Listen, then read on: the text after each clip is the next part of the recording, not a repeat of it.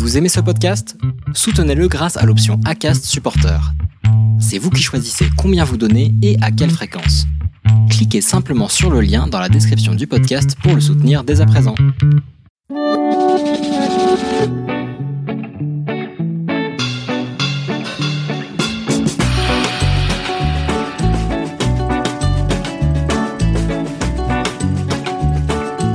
Vous êtes sur le podcast Foodpreneur, un podcast qui partage les expériences des entrepreneurs de l'alimentation.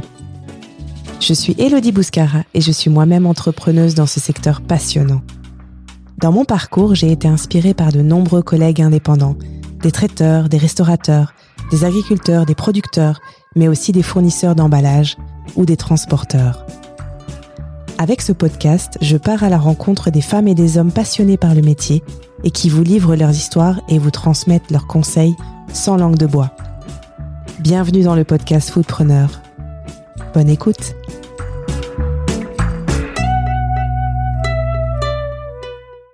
Mary et Adrien viennent du monde du vin. La famille d'Adrien est propriétaire d'un vignoble dans le Médoc. Ils ont vécu longtemps dans cette région, mais l'appel des racines belges est revenu. Une première grossesse pour Mary lui a fait questionner sa consommation de boissons. Effectivement, quand on est enceinte, on ne peut pas boire du vin. Passer du vin au kéfir était donc une évidence. Ce qui était des recettes maison développées par Adrien sont devenues une boisson artisanale faite dans une brasserie à Lannes. Les ventes de kéfir eau vertueuse ont décollé avec le confinement, et Mary et Adrien ont changé d'échelle pour suivre la demande. Ce qui m'intéresse aujourd'hui, c'est de voir comment on peut gérer une croissance très rapide et comment le faire en famille.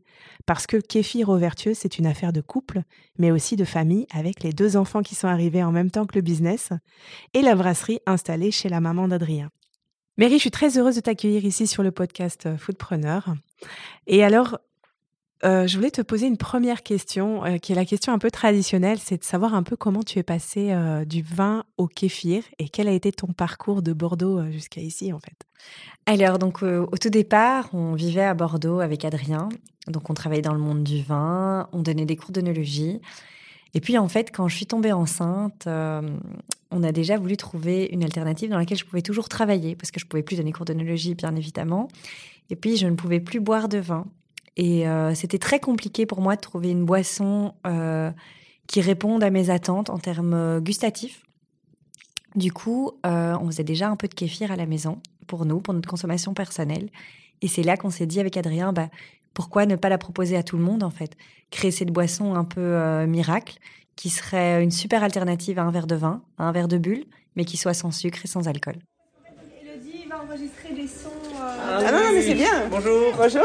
Ça, oui, c'est la podcast, euh, oui, podcastrice. Ouais. exactement. Bonjour. Donc ça, c'est Simon, notre employé, et Adrien, mon mari. Enchanté. Et Joséphine, ma fille. Salut Joséphine. Il vient de se réveiller sa sieste. Ah ouais, on est un petit peu groggy là, encore. Et il y a un petit chien Oui, Il veut jouer. Peps. Comment il s'appelle Peps Nuts. Nuts. Mais tu vas à Mérigine alors, du coup. Bah oui, écoute, viens, on a Tu vas chez maman, eh bien. Oui. Donc une poisson fermentée, ça vient aussi du vin. La fermentation, c'est la même, euh, même processus. Euh, Qu'est-ce que c'est que le kéfir et comment ça se passe? Comment ça se produit? Alors, donc le kéfir, on va dire, c'est un mélange euh, de levure et de bactéries. Donc, c'est des petits grains translucides qui ressemblent à des grains de tapioca qui vivent en symbiose dans de l'eau sucrée. Donc, ça, c'est vraiment la base. On va rajouter des citrons, des figues pour faire fermenter le tout. Et euh, comment est-ce qu'on est arrivé, on va dire, à un- une boisson fermentée comme le kéfir en travaillant dans le vin? Bah, C'est bien simple, on voulait toujours s'inspirer de notre passé de vigneron. Et donc, quand on a créé nos recettes de kéfir, on s'est lancé vraiment au départ dans euh, l'idée de créer un kéfir blanc, rosé et rouge. Donc, c'est comme ça euh, qu'est né notre tout premier kéfir, qui est notre kéfir fleur de sureau avec l'étiquette bleue, parce que ça nous rappelle beaucoup la sensation qu'on a quand on boit un Sancerre blanc. Donc, euh, une chouette acidité euh, en bouche. Une vivacité, acidité. et, euh, Exactement. Donc vous avez pensé le développement du kéfir en réfléchissant à des vins que vous aimiez à la base, quoi, c'est ça? Tout à fait. Et donc, on a travaillé ensuite sur d'autres recettes. C'est comme ça qu'est né notre kéfir rosé, puisque ça nous faisait fort penser à une crique, mais toujours sans ce côté sucré et sans l'alcool, bien évidemment. Et donc, en fait, c'est comme ça qu'est née l'idée de euh, proposer en fait du wine pairing, enfin du kéfir pairing, pour que les gens aient toujours euh, la possibilité de boire nos boissons euh, en mangeant quelque chose. Donc de là est né notre petit saisonnier d'été, le kéfir concombre, puisqu'on s'est rendu compte que ça marchait super bien avec une petite salade, une tomate mozza ou quelque chose comme ça en été. C'est topissime parce qu'on avait toujours cette, on va dire, cette chouette acidité qu'on a dans le kéfir, mais aussi le côté un peu plus terreux qu'on retrouve dans le concombre. Et donc ça se mariait super bien avec un- un- une entrée, quoi. Et donc de là est née vraiment la déclinaison de kéfir et le kéfir périne. Et le dernier année, c'est lequel?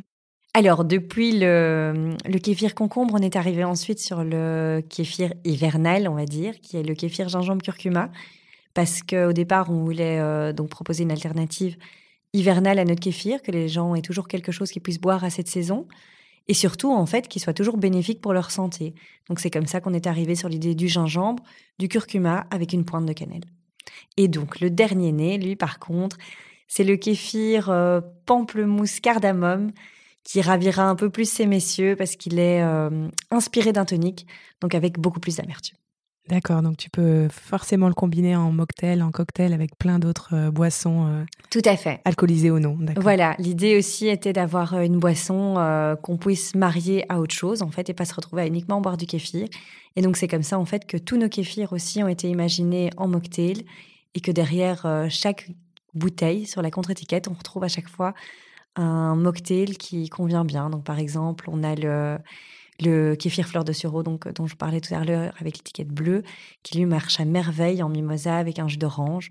Ou même, euh, on a par exemple euh, ben, le kéfir pamplemousse qui marche très bien en chose sans, donc chose sans alcool bien évidemment, avec euh, un jus de pamplemousse en fait. D'accord, super. Euh, ben, la fermentation en bouteille, on parle, parce qu'il y a beaucoup d'autres boissons comme la nôtre qui sont euh, avant l'encapsulage, qui a une ajonction de gaz, quoi. Et nous, en fait, on voulait quand même la, ben, le plaisir d'une fermentation en bouteille euh, gustative. Donc, euh, donc voilà, et donc t'as les, t'as- les fines bulles, euh, c'est pas non plus trop tout, c'est pas non plus hyper gazeux avec des Ça, c'est super chouette. mais c'est juste grâce à la fermentation en bouteille. Sinon, c'est vrai que quand on grimpe du gaz, on a des grosses bulles en pas non, pas non plus le but, quoi. Donc on parle de kéfir eau vertueuse, c'est le nom de, de la marque.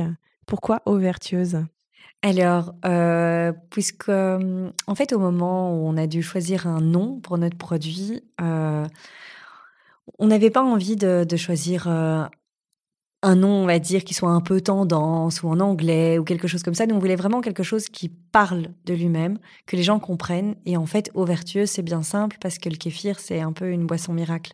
C'est un produit qui est super bon pour la santé, mais qui est aussi très très bon gustativement. Donc voilà, une eau vertueuse. D'accord. En quoi c'est bon pour la santé et, et bon, bon gustativement, c'est à chacun de, de le dé- de le définir, mais en quoi c'est bon pour la santé?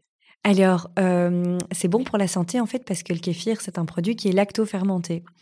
Et donc, en fermentant, ça va dégager des millions de probiotiques qui vont venir nourrir la flore intestinale et booster les défenses immunitaires. D'accord. D'où cette explosion de vente au moment du Covid. Tout à fait. Comment vous avez fait pour euh, justement euh, gérer euh, cette explosion des ventes? Alors, c'est vrai qu'avec le confinement, les gens ont commencé à consommer de manière un peu plus euh, raisonnée. Ils cherchaient à se faire du bien, bien évidemment, à manger mieux.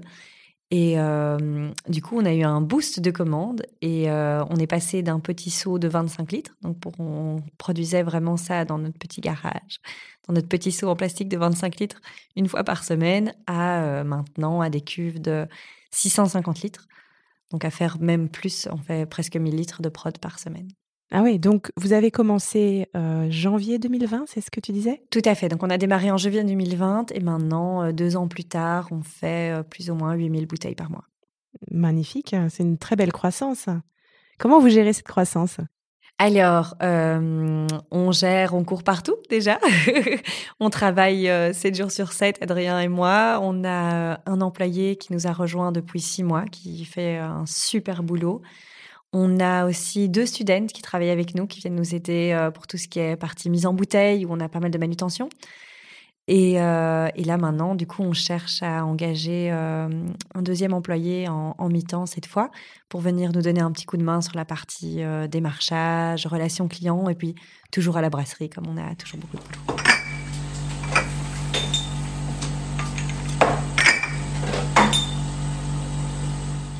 Donc la brasserie au départ c'est un garage. Tout à fait, c'était le garage de ma belle-mère qui s'est maintenant transformé euh, en brasserie Afska euh, où on produit toutes nos, toutes nos boissons.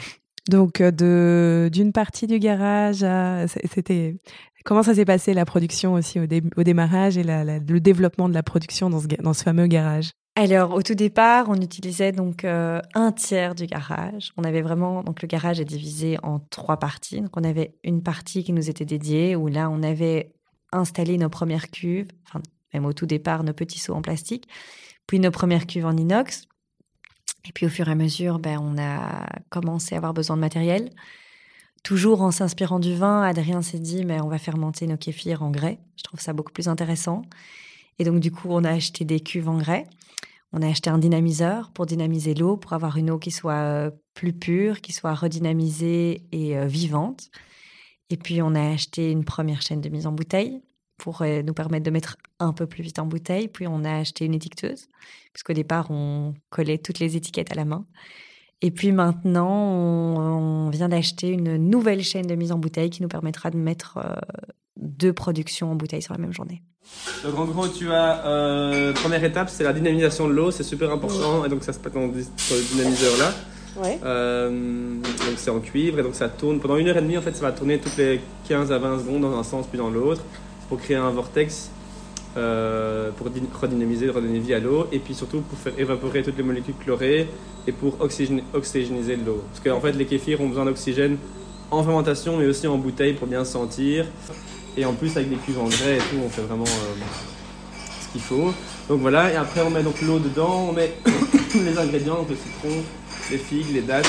Donc c'est des vrais citrons, hein, euh, ils sont là. Ouais. Euh, on, on les zeste. euh, donc on, on garde, on garde juste le zeste jaune, on enlève le zeste à la main, donc le blanc, on garde la chair, on broie la chair et euh, on met tout dans la cuve. Et là donc on aura les ingrédients de base qui vont fermenter pendant 24 heures et après on va rajouter tout ce qui est euh, ingrédients aromatiques. Donc typiquement là on fait c'est pour le kéfir rosé, donc on a deuxième jour on rajoute l'hibiscus et les feuilles de cassis. D'accord. Voilà. Euh, et alors, euh, le jour de la mise en bouteille, bah, donc c'est trois, trois jours après la fabrication, plus ou moins, ça dépend de température et tout ça, mais voilà. On, euh, on soutire, donc on transvase en fait le kéfir dans une cuve de cuve dans une cuve en inox. Ce sera la cuve tampon de mise en bouteille. Et puis ensuite, euh, on met en bouteille là, donc avec les quatre becs.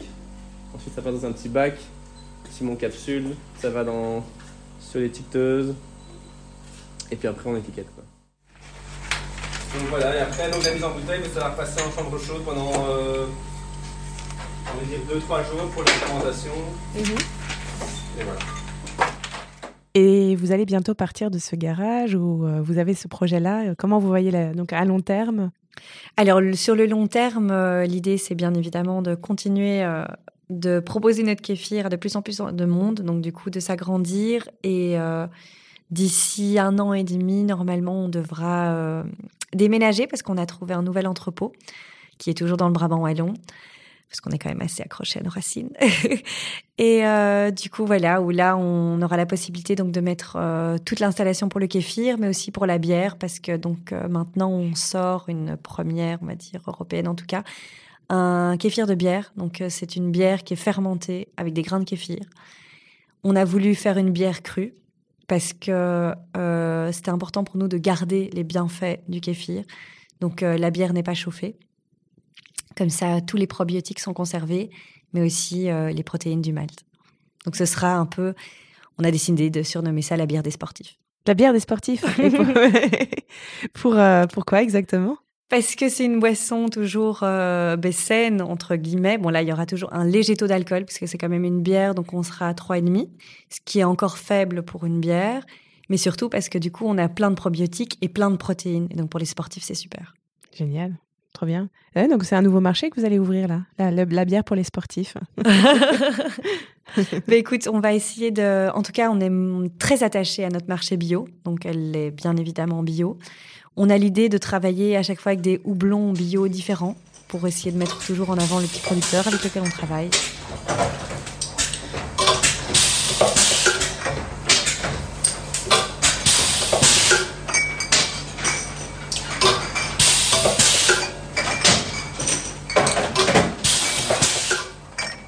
On voit que tu as commencé ce, projet avec ton, ton mari. Euh, comment, comment on fait pour travailler quand on est en couple? Alors, euh, on tient bon. non, euh, ça s'est fait euh, très naturellement puisqu'on a deux caractères qui matchent très bien ensemble. On se motive l'un l'autre, on, échange énormément. Donc pour nous, c'était un peu une évidence de travailler à deux. On travaillait déjà ensemble euh, avant de lancer le kéfir. Donc quand l'idée kéfir est arrivée sur la table, bah, ça s'est fait euh, tout naturellement. Ça a été assez facile dans le sens où on avait chacun nos domaines de prédilection, où Adrien est très très fort en en brassage, en mixologie, on va dire. Il, il, adore le monde de la boisson et il fait ça super bien. Et moi, j'aime beaucoup tout ce qui est relations clients. Euh, donc euh, voilà, on a vite trouvé chacun nos petits domaines et on, on s'est motivés l'un l'autre. Super, vous êtes super complémentaires en fait dans le business. Oui, tout à fait, tout à fait. On a vraiment euh, une complémentarité, on match bien ensemble. Bon, je vais pas vous mentir, on, on n'est pas toujours d'accord. on se fâche par moments aussi, c'est normal on, quand on n'est pas d'accord.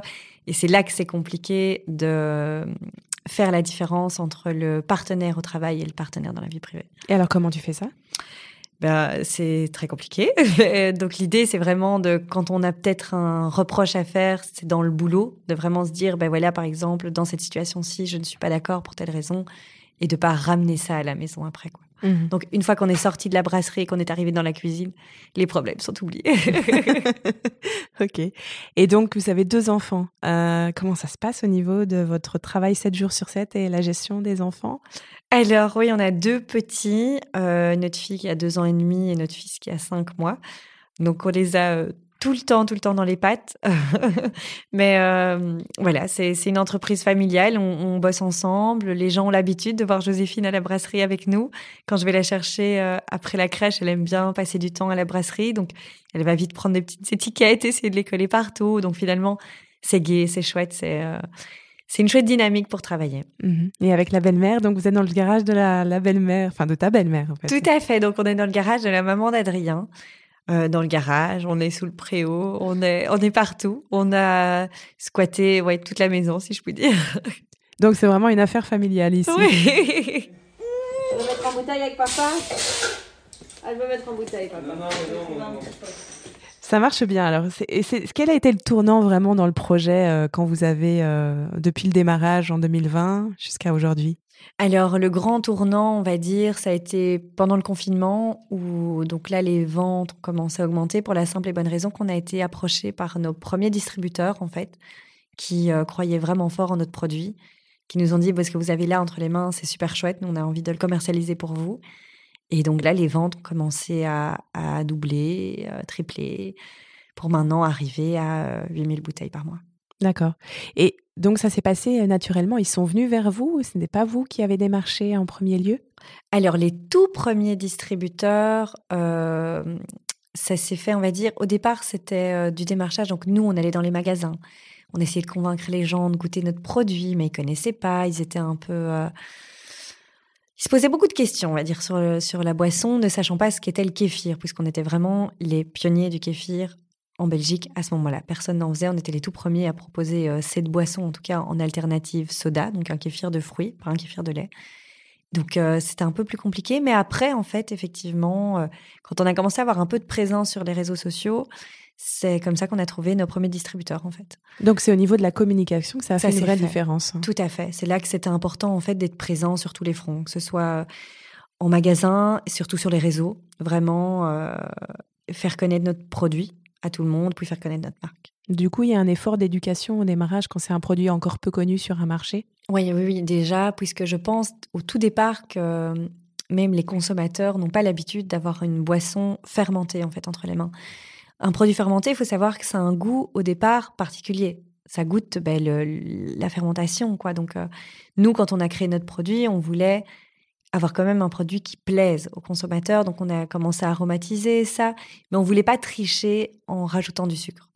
Puisque euh, pour nous, si on proposait une boisson santé, il fallait qu'il y ait vraiment une alternative santé derrière. Et donc, l'idée était d'avoir un kéfir totalement sans sucre. Donc, il y a toujours ce côté un peu plus vif et acidulé, qui est vraiment notre marque de fabrique, on va dire.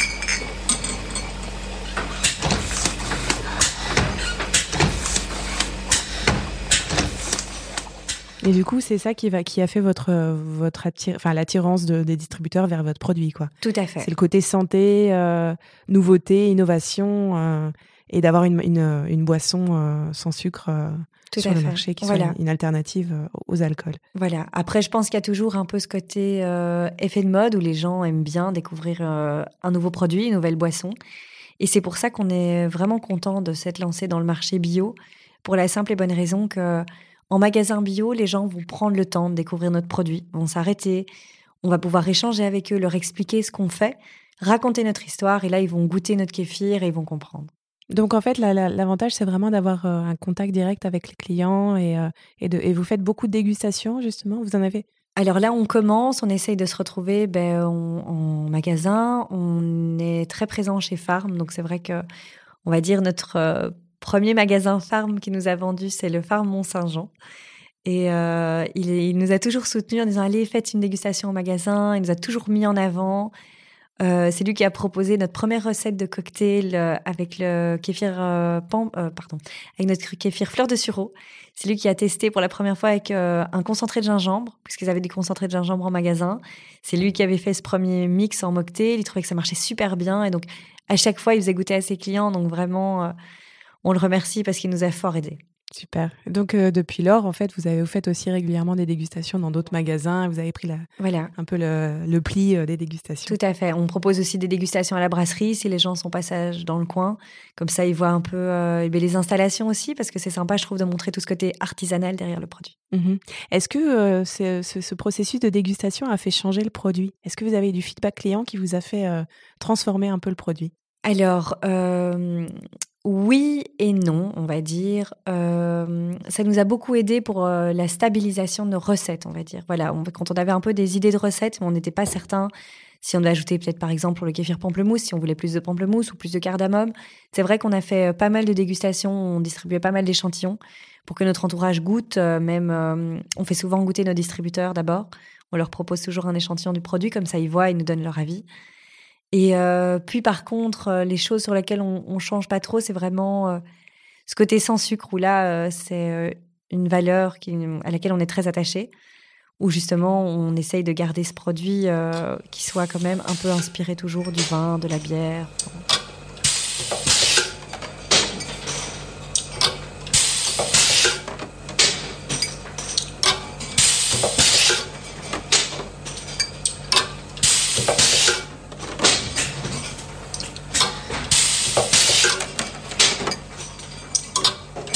Vous restez sur les valeurs euh, de base du produit, mais vous avez euh, des développements à la marge qui sont, euh, Exactement, qui sont voilà. dictés ou, ou entre guillemets guidés par les, par les consommateurs. Tout à fait, exactement.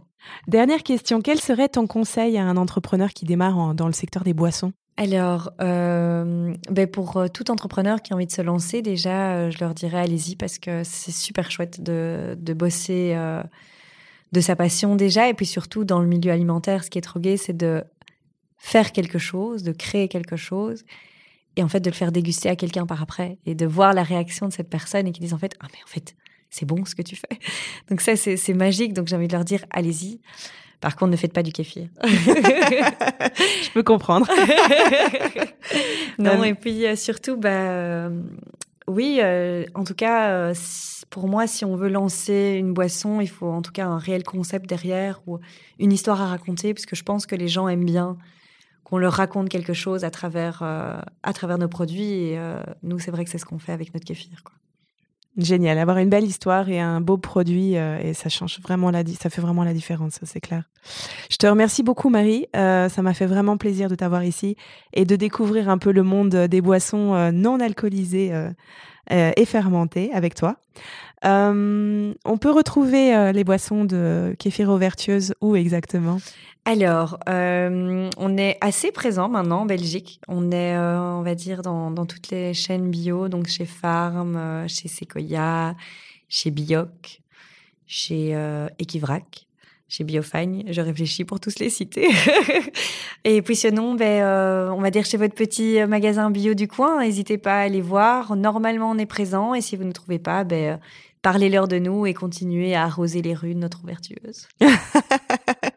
Merci beaucoup, Mary. Merci d'avoir écouté cet épisode de Foodpreneur. Vous retrouvez les kéfirs vertueuses de Mary et Adrien dans les principaux magasins bio de Belgique, bientôt en France, et en livraison chez eFarms et Casidomi. Le podcast Foodpreneur est une création de Foodcom, business coach pour les entrepreneurs de l'alimentation. Cette histoire vous a inspiré Partagez-la à vos amis ou mettez un commentaire sur votre plateforme de podcast préférée. Ceci est le dernier épisode de la saison 1 de Foodpreneur. J'aimerais beaucoup avoir votre feedback sur cette saison et connaître vos envies pour de nouvelles interviews. Vous pouvez m'écrire à elodie at foodcom avec deux m.be pour me partager vos ressentis et vos propositions. Un grand merci, une belle journée et à bientôt pour de nouvelles aventures foodpreneurs.